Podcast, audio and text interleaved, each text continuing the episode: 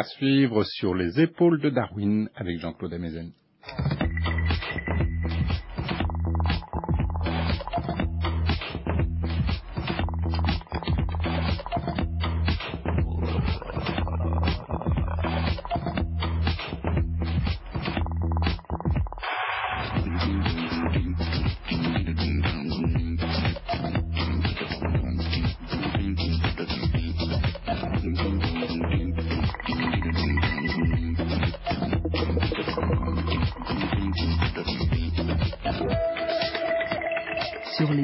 Darwin, Jean-Claude Amezen.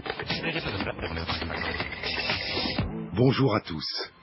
Sur les épaules de Darwin, sur les épaules des géants. Sur mes cahiers d'écolier, sur mon pupitre et les arbres, sur le sable, sur la neige, j'écris ton nom. Sur toutes les pages lues, sur toutes les pages blanches, pierre, sang, papier ou cendre, j'écris ton nom.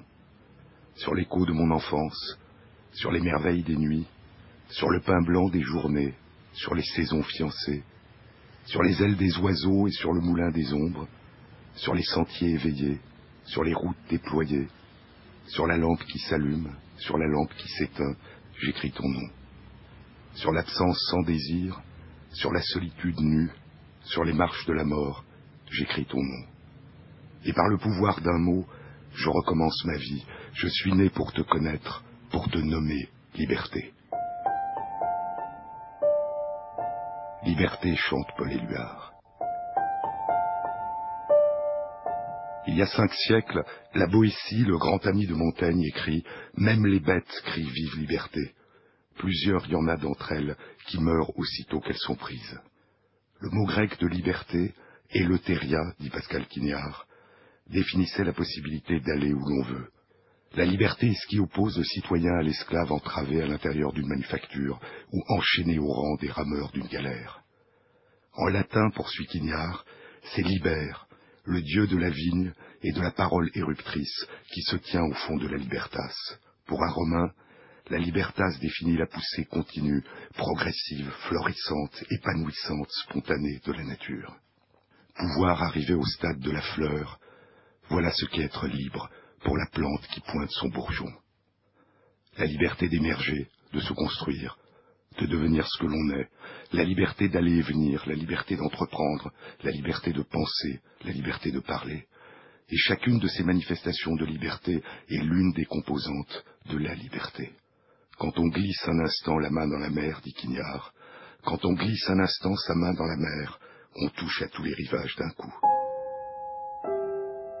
160 ans après la déclaration en France des droits de l'homme et du citoyen, cent ans exactement après l'abolition de l'esclavage dans notre pays et trois ans après les désastres de la Seconde Guerre mondiale, en 1948, la Déclaration universelle des droits de l'homme proclamait dans son article premier Tous les êtres humains naissent libres et égaux en dignité et en droit.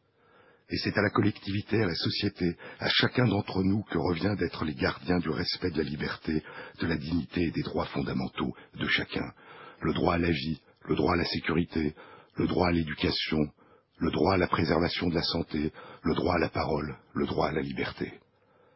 Mais la liberté de l'un s'arrête là où commence la liberté des autres. Et c'est à une institution ancienne, la justice, que nos sociétés délèguent l'application cas par cas des lois qui protègent les droits fondamentaux de chacun. C'est la justice qui détermine s'il y a eu transgression de ces droits, et si tel est le cas, la réparation pour les victimes et la sanction pour celui ou celle qui a commis l'infraction, sanction qui peut comporter la détention, la privation pour un temps de la liberté d'aller et venir. Mais la notion de justice a elle-même une longue histoire, et elle a subi au cours du temps de profondes métamorphoses.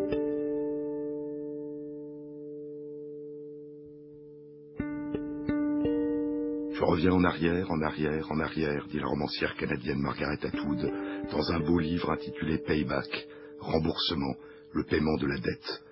J'aimerais remonter le temps, dit-elle, et revenir en arrière, en arrière, en arrière, il y a des milliers d'années, au bord de la Méditerranée.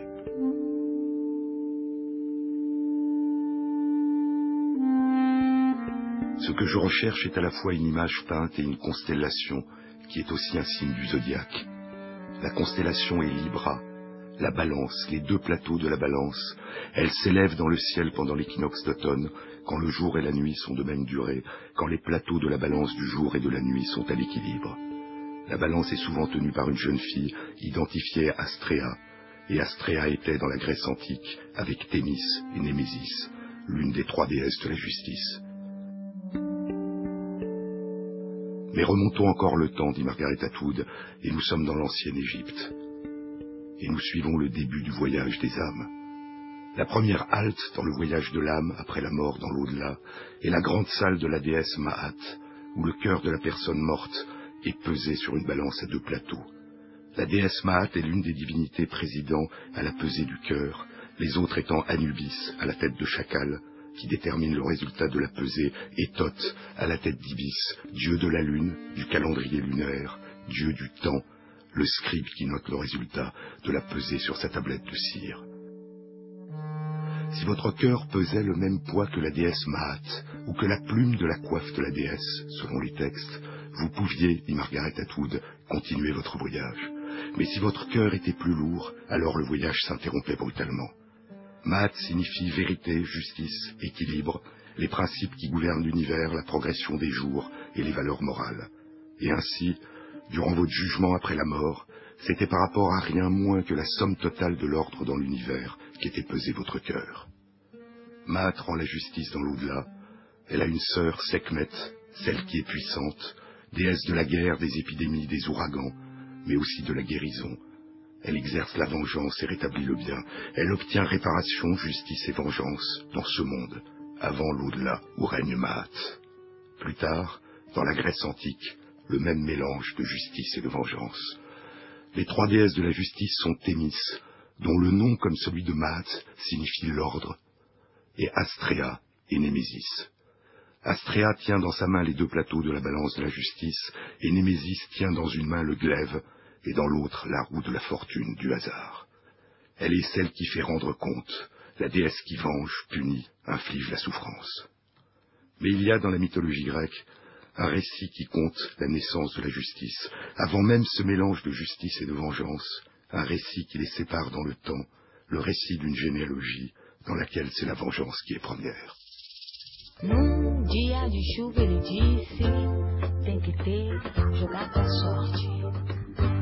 Coragem, um braço forte, oh, jogar com a sorte.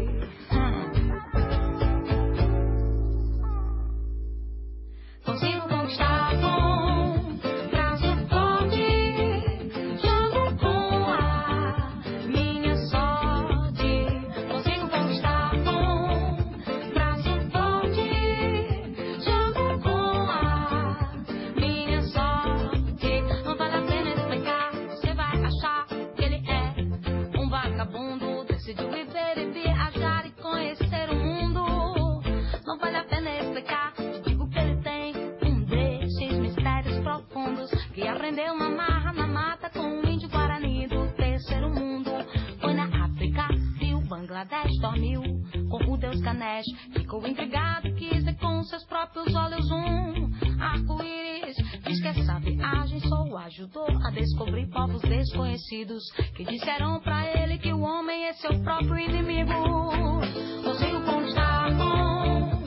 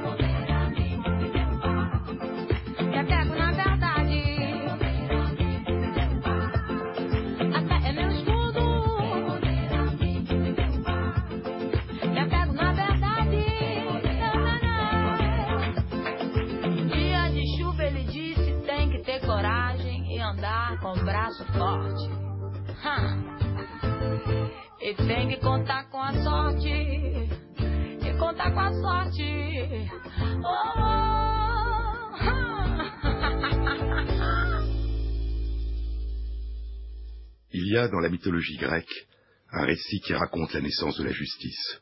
Ce récit se déploie dans une pièce de théâtre qui date d'il y a 2400 ans. L'auteur est Échille. La pièce est la dernière dans la trilogie de l'Orestie. Elle s'intitule Les Euménides. Elle évoque une période très ancienne, celle de la guerre de Troie chantée par Homère. Après la chute de Troie, le roi Agamemnon, de retour dans son royaume à Mycène, est assassiné par son épouse Clytemnestre. Son épouse venge la mort de leur fille Iphigénie, qu'Agamemnon avait sacrifiée dix ans plus tôt pour obtenir des vents favorables à la flotte grecque qui attendait d'appareiller vers les rivages de Troie. Leur fils, Oreste, le frère d'Iphigénie, encouragé par sa sœur Électre, assassine sa mère Clytemnestre pour venger le meurtre du père. Et ainsi se tisse la chaîne sans fin des vengeances, le meurtre du père pour venger la mort de la fille et le meurtre de la mère pour venger la mort du père. Dans la dernière pièce de la trilogie, Les Euménides, Oreste fuit, pourchassé par les Érinies, que les Romains appellent les Furies. Les Érinies sont plus antiques encore que les dieux de l'Olympe, elles sont nées de l'union du ciel et de la terre. Elles pourchassent les assassins, les plongent dans la souffrance et la folie et les conduisent à la mort. Oreste se réfugie dans la ville d'Athènes pour se mettre sous la protection de la déesse Athéna. Se considérant incapable de juger elle-même un cas aussi complexe, peser le poids du meurtre du père contre le poids du meurtre de la mère, la déesse décide de convoquer une assemblée de citoyens de la ville et de constituer pour la première fois ce que l'on appellera plus tard un jury.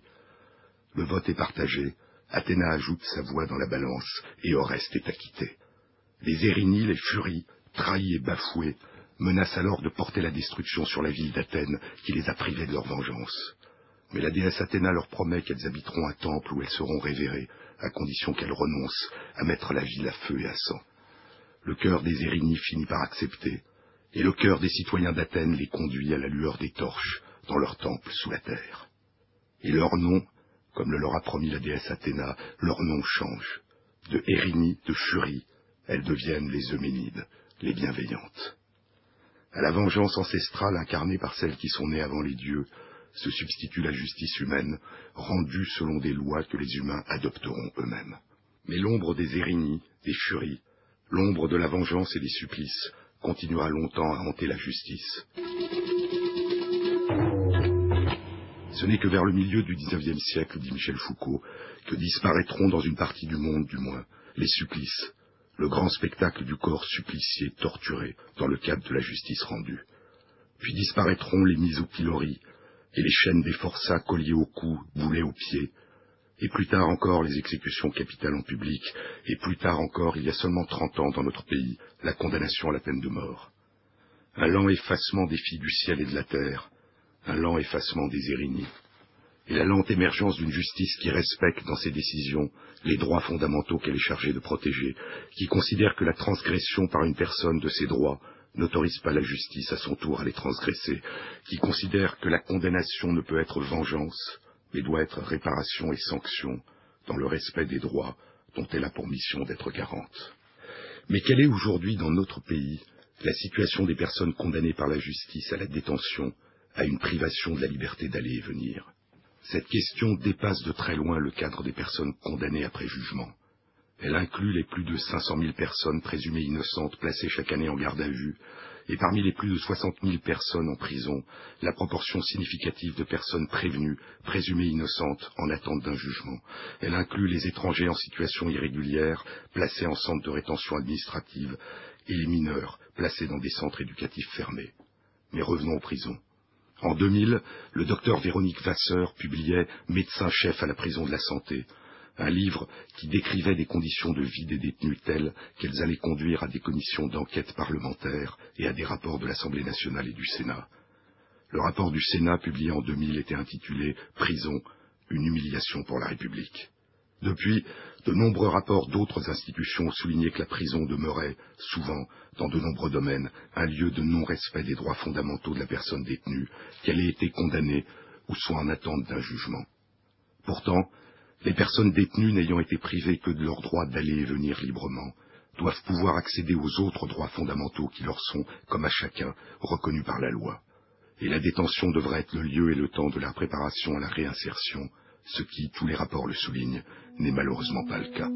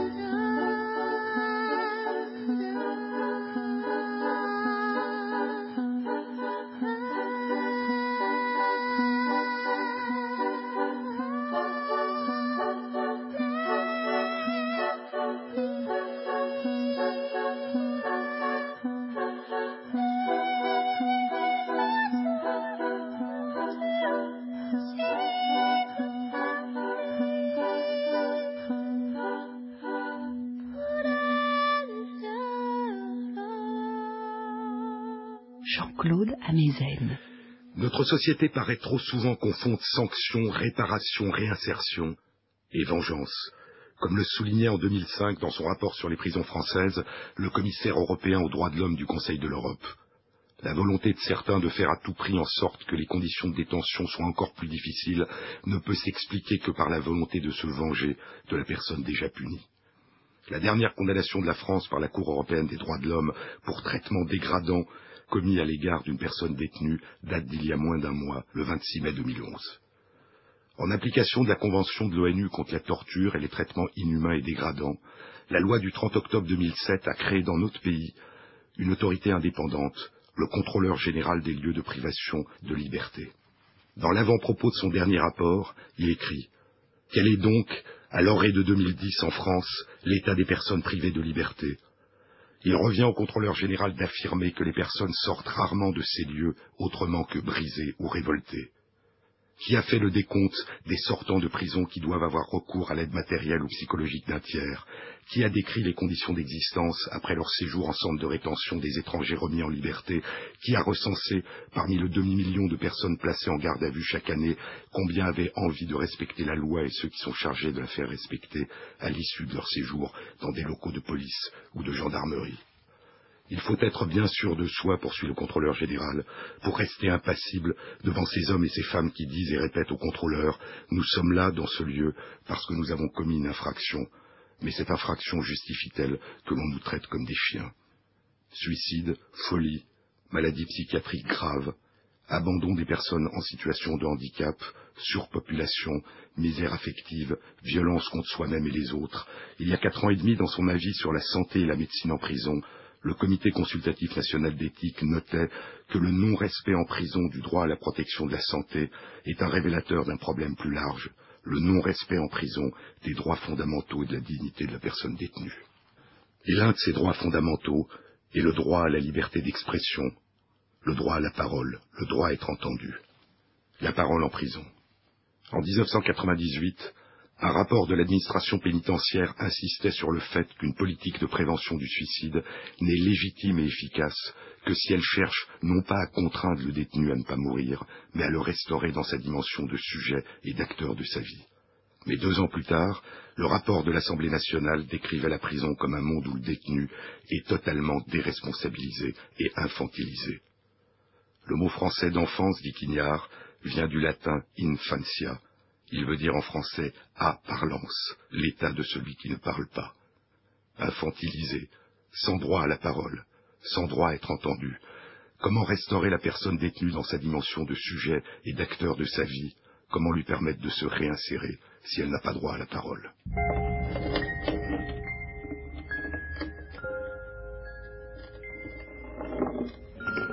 Florence Oubna est journaliste.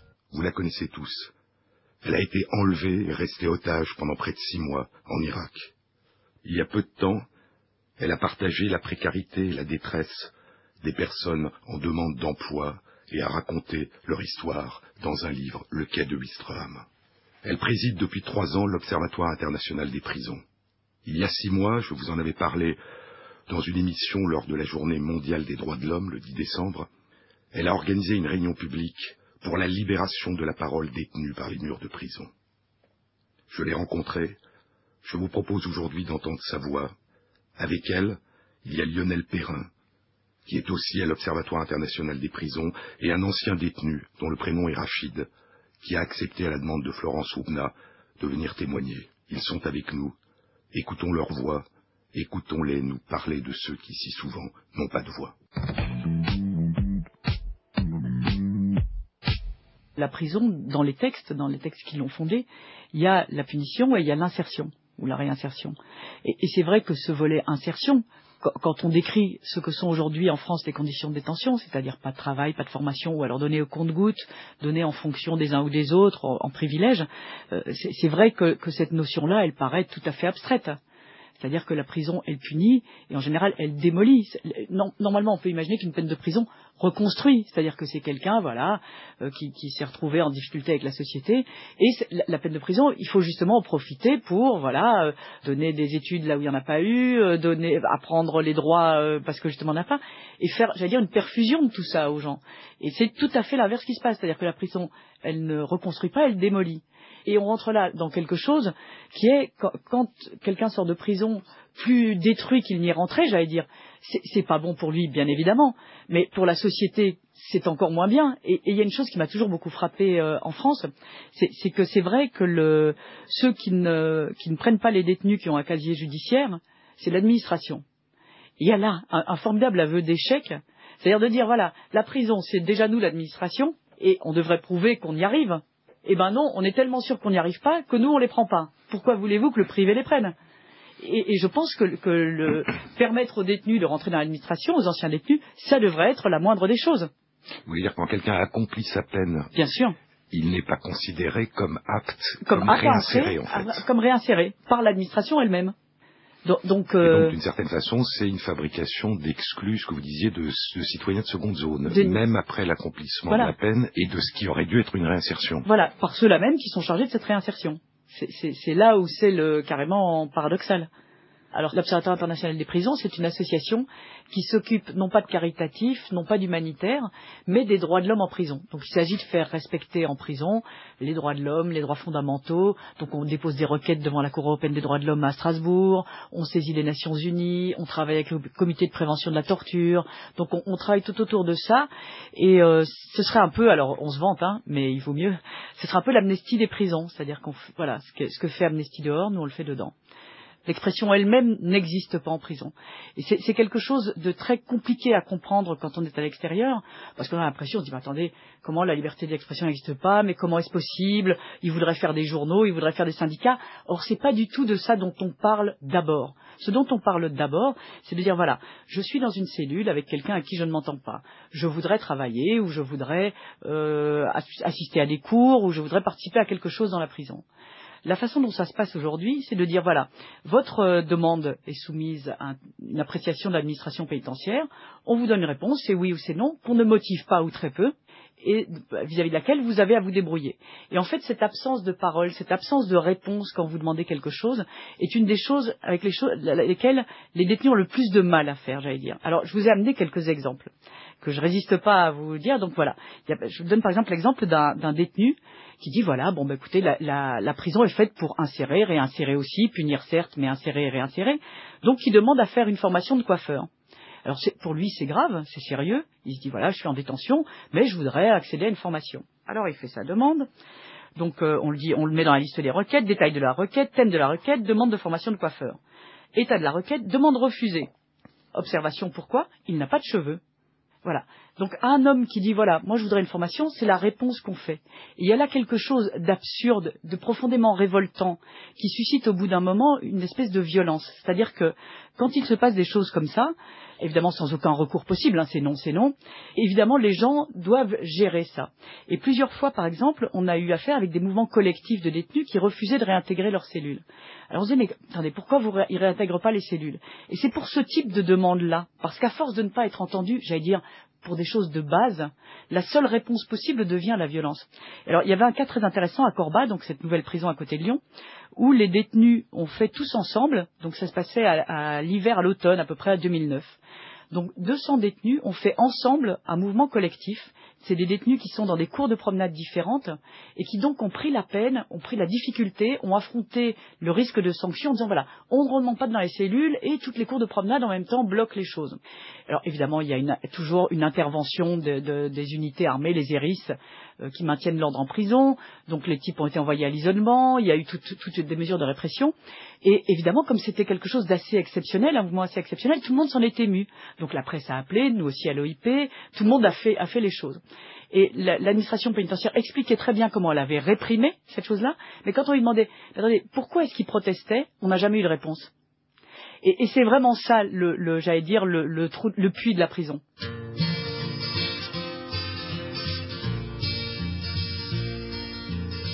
Riding on the city of New Orleans, Illinois Central, Monday morning rail. Fifteen cars and fifteen restless riders, three conductors and twenty-four sacks of mail. All along the southbound Odyssey, the train rolls out of Kankakee and moves along past houses, farms, and fields. Passing trains that have no name, and switchyards full of old black men, and graveyards full of rusted automobiles. Good morning, America, how are you? Say, don't you know me? I'm your native son. I'm a train they call the city of New Orleans. I'll be gone 500 miles when the day is done. Dealing cards with an old man on the club car. Penny a point, nobody's keeping score. Hey, now pass that paper back that holds a bottle. And feel the wheels rumbling neath the floor. And the sons of foremen porters and the sons of engineers ride their daddy's magic carpet made of steel. Mothers with their babes asleep, rocking to that gentle beat, and the rhythm of the rails is all they feel. Good morning, America, how? Say, don't you know me? I'm your native son. I'm a train they call the city of New Orleans. I'll be gone 500 miles when the day is done. Nighttime on the city of New Orleans.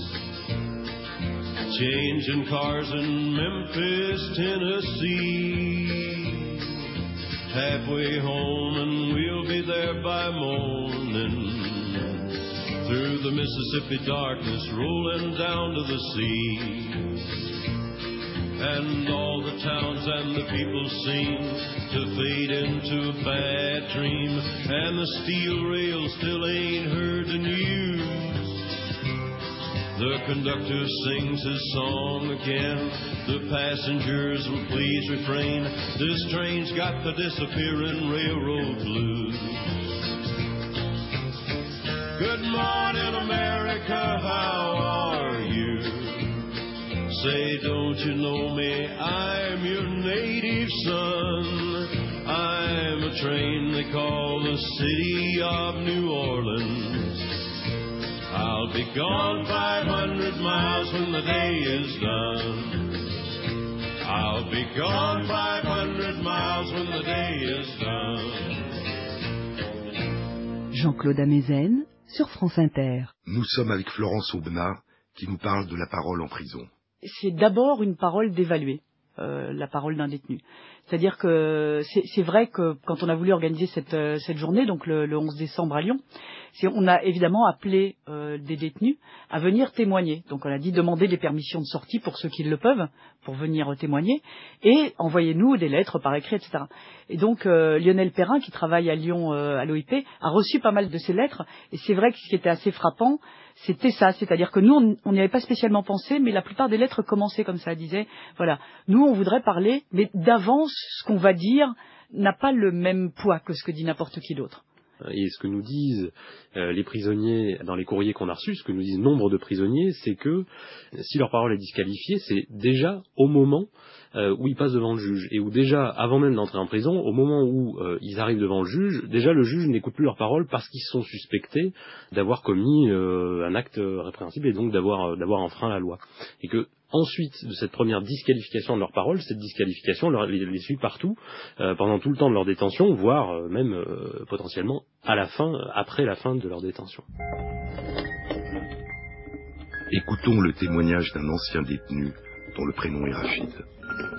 Concernant la liberté d'expression euh, en prison, euh, franchement, elle est, elle est très réduite. Quoi. Je veux dire, euh, dès qu'on commence à lever la voix ou on fait appel à des associations comme l'OIP, voilà, euh, l'administration, en gros, euh, bah, ils sont pas contents. Quoi. Euh, quand on écrit à l'OIP, parce qu'ils savent que qu'ils bougent pour les détenus euh, et qu'ils vont s'en mêler et que voilà, ça va faire du bruit. quoi.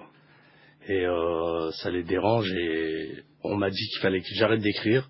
Si je voulais obtenir d'autres trucs, j'ai dit comme quoi j'arrêtais pas, que c'était mon droit. Et voilà, quoi, j'ai vu que ça les, ça les embêtait, quoi. En gros, eux le pot de fer et vous le pot de terre, quoi. C'est ce qu'ils vous font comprendre, quoi. En gros, euh, ce qui se passe à l'intérieur de la prison, faut pas que, faut pas que ça sorte en dehors des murs. Et euh, c'est pour ça que les, les courriers sont surveillés, sont lus. Euh, Il y en a certains au parloir qui sont écoutés. Franchement, moi, je vous dis sincèrement, c'était, euh, c'était tendu avec l'administration. J'ai eu beaucoup de soucis avec eux.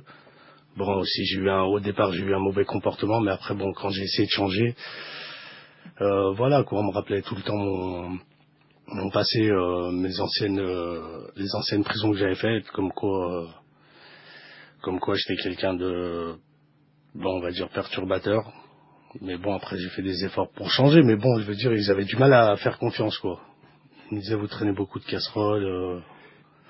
Mais euh, heureusement que, voilà, il y a des gens de l'extérieur, des formateurs, qui bougent pour les détenus. Puisque sans ces gens, euh, voilà, on serait, franchement, on serait rien du tout. Euh, Il y a certaines personnes qui peuvent, euh, qui peuvent trouver du travail ou des formations euh, par des connaissances, mais ceux qui n'ont rien. S'il n'y a pas ces gens, euh, voilà, je veux dire, on ne peut pas s'en sortir. Parce que, en fait, euh, vous nous en avez, vous en avez souvent parlé, c'est-à-dire que vous avez, vous, par exemple, une expérience de l'isolement, hein, qui est Ouais, donc oui. finalement, j'allais dire, une prison dans la prison. Alors là, parler en termes de liberté d'expression, c'est tout simplement euh, un non-sens. Moi, je suis arrivé dans cette prison, on, euh, c'est un centre de détention, on a la porte fermée toute la journée. Euh, je veux dire, quand ça fait 4-5 ans que vous êtes enfermé, euh, voilà, vous avez besoin d'un peu de un peu de liberté, quoi. Mais un, centre de détention, logiquement, ça devrait être euh, les portes ouvertes. Une chose qu'il faut bien comprendre, c'est depuis qu'il y a des mesures sécuritaires très dures dans les prisons françaises, depuis 2005 à peu près, jusqu'à présent, quand on avait une longue peine, dans un bâtiment, les portes des cellules étaient ouvertes. Et donc, euh, on était prisonnier, j'allais dire, du bâtiment. Mais on pouvait circuler à l'intérieur, aller d'un endroit à l'autre, etc. Or, depuis 2005, même quand on est emprisonné pour des peines très longues, on est enfermé à l'intérieur des cellules. Donc, quelqu'un qui est condamné à une peine longue, c'est- effrayant. C'est un peu ce que vous racontez. Ah, C'était j'ai- quoi, les euh, revendications? Ben, il n'y a pas d'activité. On est enfermé, euh, on avait le droit à 3 heures de promenade, et tout le reste du temps, vous êtes en cellule. Euh, moi, je voulais être en cellule seul. Il fallait que je supporte un, un co-détenu, bon, qui avait 6-7 mois à faire. Voilà, euh, faut pouvoir supporter aussi euh, les co-détenus. Je veux dire, euh, vous connaissez pas la personne, vous arrivez du jour au lendemain dans une cellule. Un exemple, vous, vous voulez dormir et lui, il veut regarder la télé. Voilà, je veux dire, c'est pas compatible. Et de là, quand j'ai revendiqué, ben voilà, on, m'a mis comme meneur et on m'a mis à l'isolement. Je pouvais rien faire. Quoi. Et, et le, le quelque chose, c'est vrai que ce qui est très frappant, c'est que en effet, on, reste en cellule avec ses, ses heures de promenade et c'est tout. Et théoriquement, il devrait y avoir un accès à des formations, à du travail. Alors évidemment, comme il y en a peu en détention, c'est-à-dire qu'il y a très peu de travail, euh, la salle de sport n'est pas assez grande pour tout le monde, tout est comme ça, euh, trop petit, il n'y a pas assez, euh, tout est toujours contingenté. Ce qui devrait être un droit devient un privilège. Donc, et, et c'est ça un peu tout, tout est géré de cette même manière. C'est-à-dire demander une formation, c'est pas un droit, c'est ah si vous êtes bien comporté.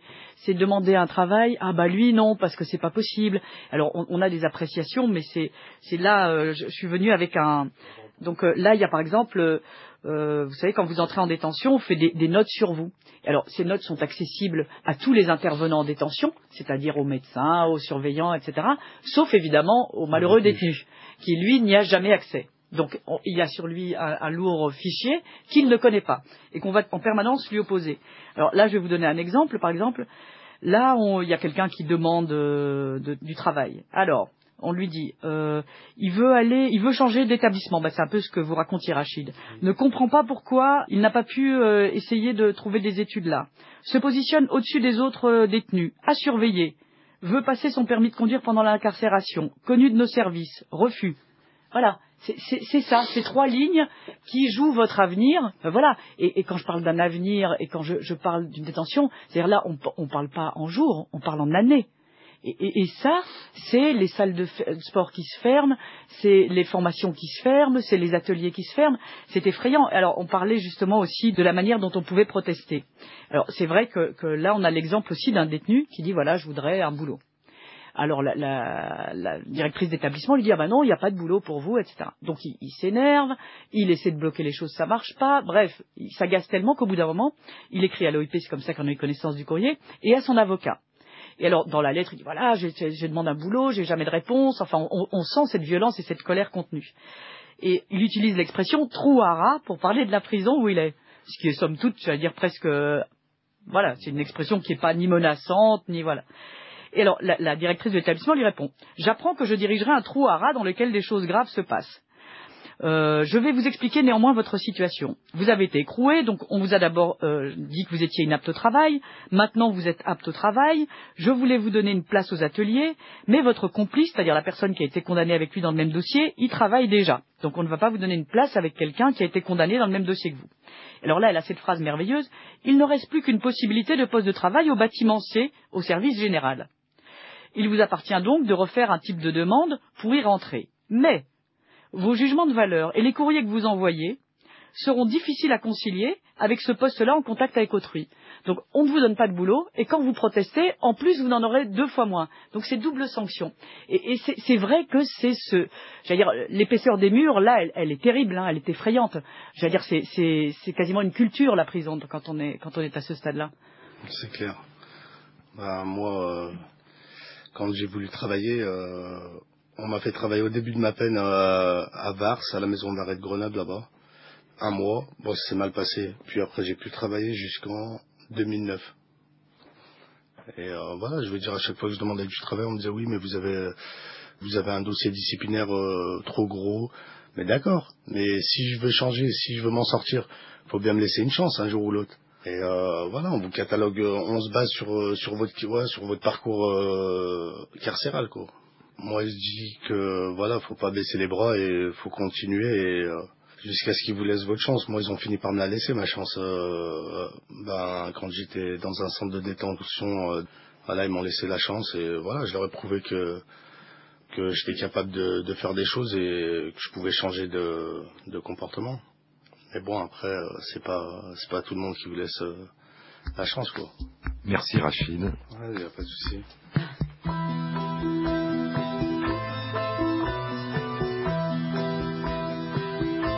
La pluie venait du nord, le vent passait sous ma porte.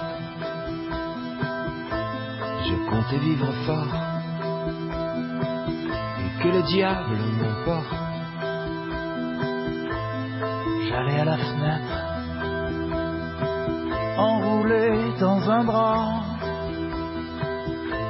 Je secouais la tête, j'en écartais les bras.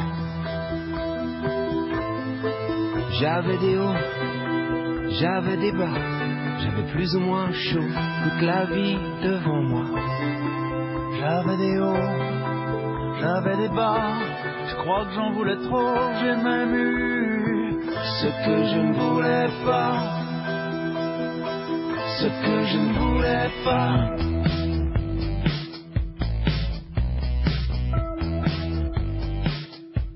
Je restais enfermé,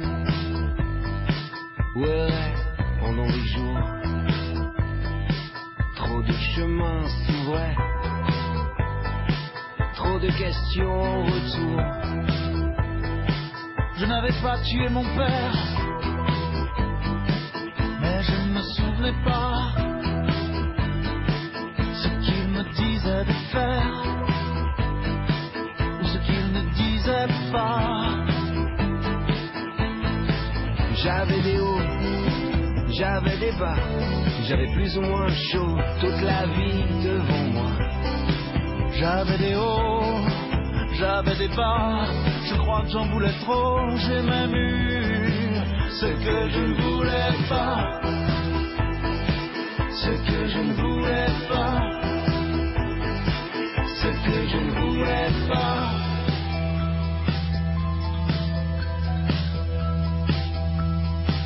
Ce que je ne voulais pas.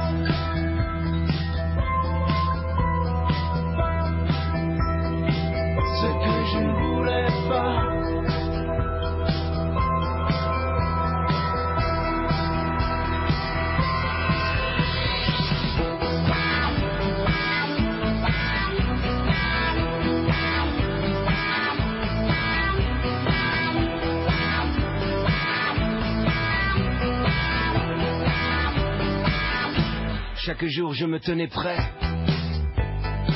Je guettais l'heure et la page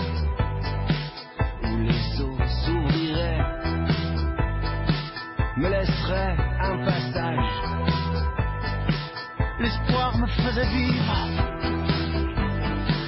l'attente me rendait nerveux. Je trouvais dans les livres de quoi patienter un peu.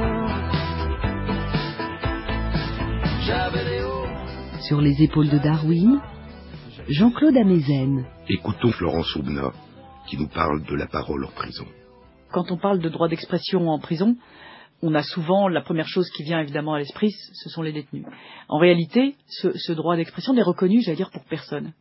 Et c'est vrai que, le, par exemple, tout le statut euh, du personnel pénitentiaire, des surveillants qui travaillent à l'intérieur des établissements, leur impose un devoir de réserve. Donc les gens ne peuvent même pas, les surveillants non plus ne peuvent pas témoigner de ce qui s'y passe. Ils n'ont pas un droit de grève, ils n'ont pas euh, le droit de manifester est, strictement encadré. C'est à chaque fois et eux en, en souffrent aussi beaucoup. Il arrive très souvent que des intervenants, quand je parle des intervenants, on parle soit des médecins, euh, soit des personnes qui vont visiter au parloir en tant que membres d'une association ou d'une autre, qui disent en sortant oui regardez j'ai constaté telle chose. On leur dit attendez monsieur, si c'est pour raconter ce qui se passe euh, à l'intérieur, on vous supprime vos autorisations. Donc il y a là une, l'organisation d'un silence généralisé qui touche les détenus en premier chef, mais évidemment tous les autres aussi. Alors il y a là par exemple, euh, vous savez, les, les, euh, les surveillants ont entre eux des cahiers de liaison en disant voilà j'ai j'ai fait telle chose et, qu'ils transmettent entre eux. Et alors très souvent ces, ces cahiers de liaison qui devraient être strictement administratifs, souvent se sont mis petit à petit à servir de soupape entre eux. Parce que c'est vrai que euh, pendant longtemps il y avait, euh, je sais pas, une cinquantaine de cellules à surveiller par euh, par gardien, et que maintenant c'est un nombre incalculable, ils y arrivent à peine, enfin voilà. Et donc ces cahiers qui devraient être des choses administratives sont devenus, euh, j'allais dire, espèce de groupe de parole. Et alors là il dit euh, dans un de ces cahiers, par exemple, un surveillant dit Les décisions doivent être prises collégialement et le surveillant travaillant en détention doit pouvoir s'exprimer et être au cœur du débat, motivant ainsi une décision lors des commissions qui tranchent sur l'avenir des détenus. Personnellement, ouvrir une grille ou une porte ne m'intéresse pas plus que ça. Participer à être entendu en tant que professionnel donnerait un sens à ma mission, ce n'est pas le cas. Donc, voyez, le genre de choses, le genre de trop-plein qu'il y a aussi de la part de ceux qui travaillent. Euh, le fait d'entendre euh, ponctuellement des gens euh, du dedans, et encore une fois, hein, pas seulement les prisonniers, c'est vrai aussi pour les personnels, et on sent qu'il y a une demande des personnels et des intervenants de plus en plus forte de, prendre la parole, elle a, un impact euh, autre, parce que quand on entend euh, les premiers concernés, on voit bien euh, ce que cette indignité a de, concret dans la vie, dans la vie euh, de ceux qui la vivent. Le fait que ce soit les gens eux-mêmes euh, qui le décrivent euh, a un impact sûrement euh, sur l'opinion euh, extrêmement important.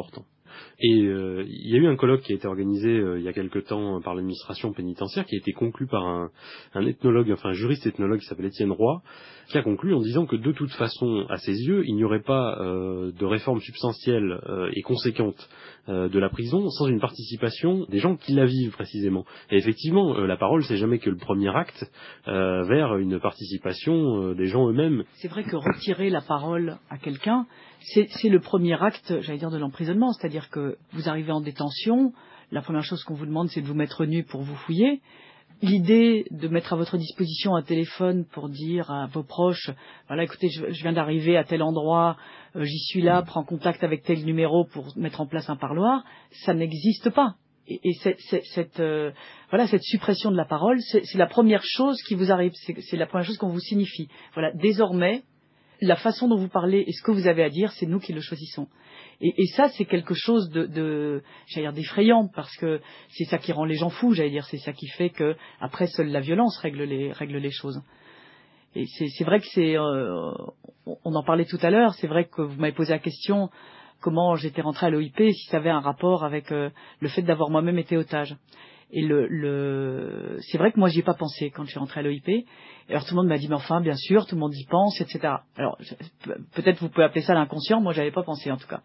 Et c'est vrai que dans ma propre expérience, la première chose qui vous arrive, donc quand euh, on a été euh, euh, mis dans cette cave, la première chose qu'on vous dit c'est maintenant vous ne pouvez pas parler entre vous. Donc, donc, on était environ 13 personnes dans un endroit très petit, donc vraiment les uns sur les autres, et on nous bâillonnait, on nous a bâillonnés en disant voilà vous ne pouvez plus parler.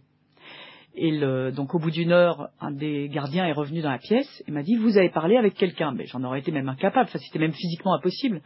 Donc j'ai commencé à protester comme si j'allais dire j'étais encore en France et que j'allais euh, faire venir un avocat en disant mais non pas du tout, quelle injustice, etc.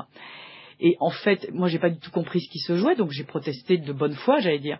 Et lui en fait voulait me signifier si- en fait, nous savons très bien que ce n'est pas vrai, mais on va vous montrer ce qui arrive si jamais c'est ce qui se passe. Et, donc, ils ont dit, si vous avez parlé, ils m'ont ils m'ont, euh, consciencieusement euh, cassé la gueule, j'allais dire, en disant, voilà, et c'est ça la punition. Moi, c'est- vraiment un souvenir très fort de ce moment-là. C'est-à-dire que, certes, vous êtes prisonnier, certes, vous savez que vous ne pouvez plus, mais on vous, on vous dit, voilà, votre parole, c'est- nous qui l'avons détournée à notre profit. Donc, vous ne pouvez pas parler même avec la personne qui est dans la couchette à côté de vous. Et quand vous voulez vous adresser, je vais dire, au reste du monde, eh ben, c'est les vidéos qu'on fait et qui manipulent. Et, c'est un truc, c'est- atroce parce que vous avez, vous avez l'impression, pour le coup, que, que rien ne va pouvoir euh, vous sortir de là. C'est-à-dire que vous êtes dépossédé de tout, même de, vos pauvres mots, j'allais dire. Et, et ça va jusque euh, là aux, aux- façons de faire, c'est de dire voilà, là il va falloir pleurer, là il va falloir dire ça, là il va falloir protester. Et je suis persuadée qu'un détenu, évidemment, j'aurais pas du tout l'idée de comparer les deux choses, mais en tout cas dans ce qui est des privations des mots et de, de savoir quoi utiliser, comment faire, etc. Bien sûr que ça, en tout cas, ça fait appel au même registre. Et, et je trouve ça très frappant euh, euh, quand j'entendais Rachid parler. On essaye de faire entre la prison et l'extérieur cette espèce d'étanchéité absolue, c'est-à-dire que rien ne doit rentrer, rien ne doit sortir, et la pire des choses, c'est que euh, y ait un contact entre l'intérieur et l'extérieur. Et ça, c'est affreux. Appelez votre mère, mais c'est impossible, c'est déjà bien trop, un bien trop grand privilège. Voir votre famille plus d'une demi-heure par semaine, il n'en est tout simplement pas question. Et cette, volonté comme ça de, de relégation absolue derrière des murs, elle est propre à nos sociétés à nous. Et puis il y a ce que il y a, il y a ce qui existe dans d'autres pays, à ma connaissance, au Canada ou au Danemark ou dans d'autres pays, qui est aussi la liberté d'expression vis-à-vis de la famille, du conjoint, de l'enfant, et qui permet de de rester une journée ou deux journées avec euh, avec sa famille de manière totalement privée. C'est-à-dire que c'est c'est même pas seulement l'expression à l'intérieur de la prison ou l'expression vers le monde extérieur, c'est même la liberté d'expression vis-à-vis des proches les plus intimes. Bien sûr, et, c'est vrai qu'on peut s'interroger sur une prison qui, dit moi je vais insérer, moi je vais aider les gens à changer, je vais les, les ouvrir sur la société, et cette prison-là n'a de cesse que de couper tout lien justement avec l'extérieur, mais tout lien avec vos enfants, tout lien avec votre famille, tout lien avec vos employeurs, et, après on sort, on se dit ah, c'est bizarre, il n'est pas inséré, bah, on a tout fait pour le désinsérer, donc euh, euh, on arrive tout simplement à ce qu'on a cherché. Et, ça, c'est vraiment quelque chose, euh, j'allais dire culturellement, à réapprendre chez nous, quoi, de, dire euh, quand les gens sortent de prison, il, faut que, leur place dans le monde soit, presque d'office, elle soit naturelle. Là, c'est l'inverse. Tout clignote, ce type sort de prison, attention, il connaît plus personne. Il y en a plein qui savent même pas où loger. Enfin, c'est des problèmes qui n'en finissent pas. Ça vous place dans un statut, voilà, j'allais dire hors sol presque. C'est-à-dire que vous êtes, euh, voilà, vous êtes euh, déshabillé, j'allais dire, de tout ce qui fait un citoyen euh, classique, enfin dans, dans- le monde extérieur. Et, ça, c'est vrai que c'est extrêmement frappant. C'est-à-dire que moi, le, principe de des fouilles, par exemple, m'a toujours beaucoup frappé en détention. C'est-à-dire qu'on a ce système euh, des fouilles euh, corporelles euh, complètes en France pour lesquelles d'ailleurs, enfin le- leur utilisation en tout cas a été plusieurs fois condamnée par la Cour européenne de Strasbourg, hein, donc la France a, à chaque fois a été condamnée. Et en fait, ce, système-là, évidemment, vous imaginez, vous prenez l'avion pour Tel Aviv euh, ou pour euh, New York, c'est des pays où on, on plaisante pas avec la sécurité, qu'on cherche absolument ce que vous avez sur vous avant que vous n'embarquiez dans un avion. J'ai jamais vu qu'on vous mettait nu dans une pièce pour être absolument sûr que vous n'avez rien sur vous. Par contre, dans, les- dans une prison française, c'est absolument nécessaire. Dès que vous rentrez euh, de local de garde à vue à la détention, le trajet est tellement dangereux et vous pouvez prendre tellement de choses entre les deux qu'il est nécessaire absolument de vous mettre tout nu. Donc moi, je veux, bien qu'on m'explique. Donc évidemment, dans tout ça, il y a quelque chose de, de, oui, de, de signifier aux gens qui sont entre vos mains. Et, et et effectivement, parfois, je, pour, pour faire euh, 10 mètres, pour aller d'un parloir à la bibliothèque, vous êtes fouillé plusieurs fois, c'est évidemment euh, géré comme une humiliation. Et, comme, euh, et, et c'est vrai qu'il en va de ça comme de beaucoup de choses en détention, c'est-à-dire que les, les choses sont détournées pour montrer voilà, qui commande. Merci à Florence Aubenas et à Lionel Perrin de l'Observatoire international des prisons, et merci à Rachid de ses témoignages, de ces paroles qui nous rendent présents, ceux qui sont sans voix.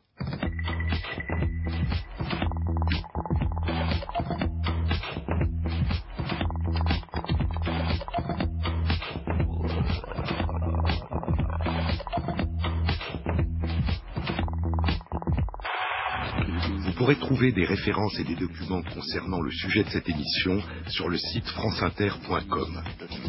À partir de la semaine prochaine et durant tout l'été, vous pourrez réécouter tous les samedis de 11h05 à midi la rediffusion de neuf des émissions de l'année, la première la semaine prochaine et la rediffusion d'une émission intitulée Lire. Cette émission a été réalisée par Michel Biou avec l'aide d'Ophélie Vivier et de Valentine Chedebois, à la technique Arnaud Chapat et Thierry Dupin à la programmation musicale. Un bel été, à la semaine prochaine et à l'année prochaine.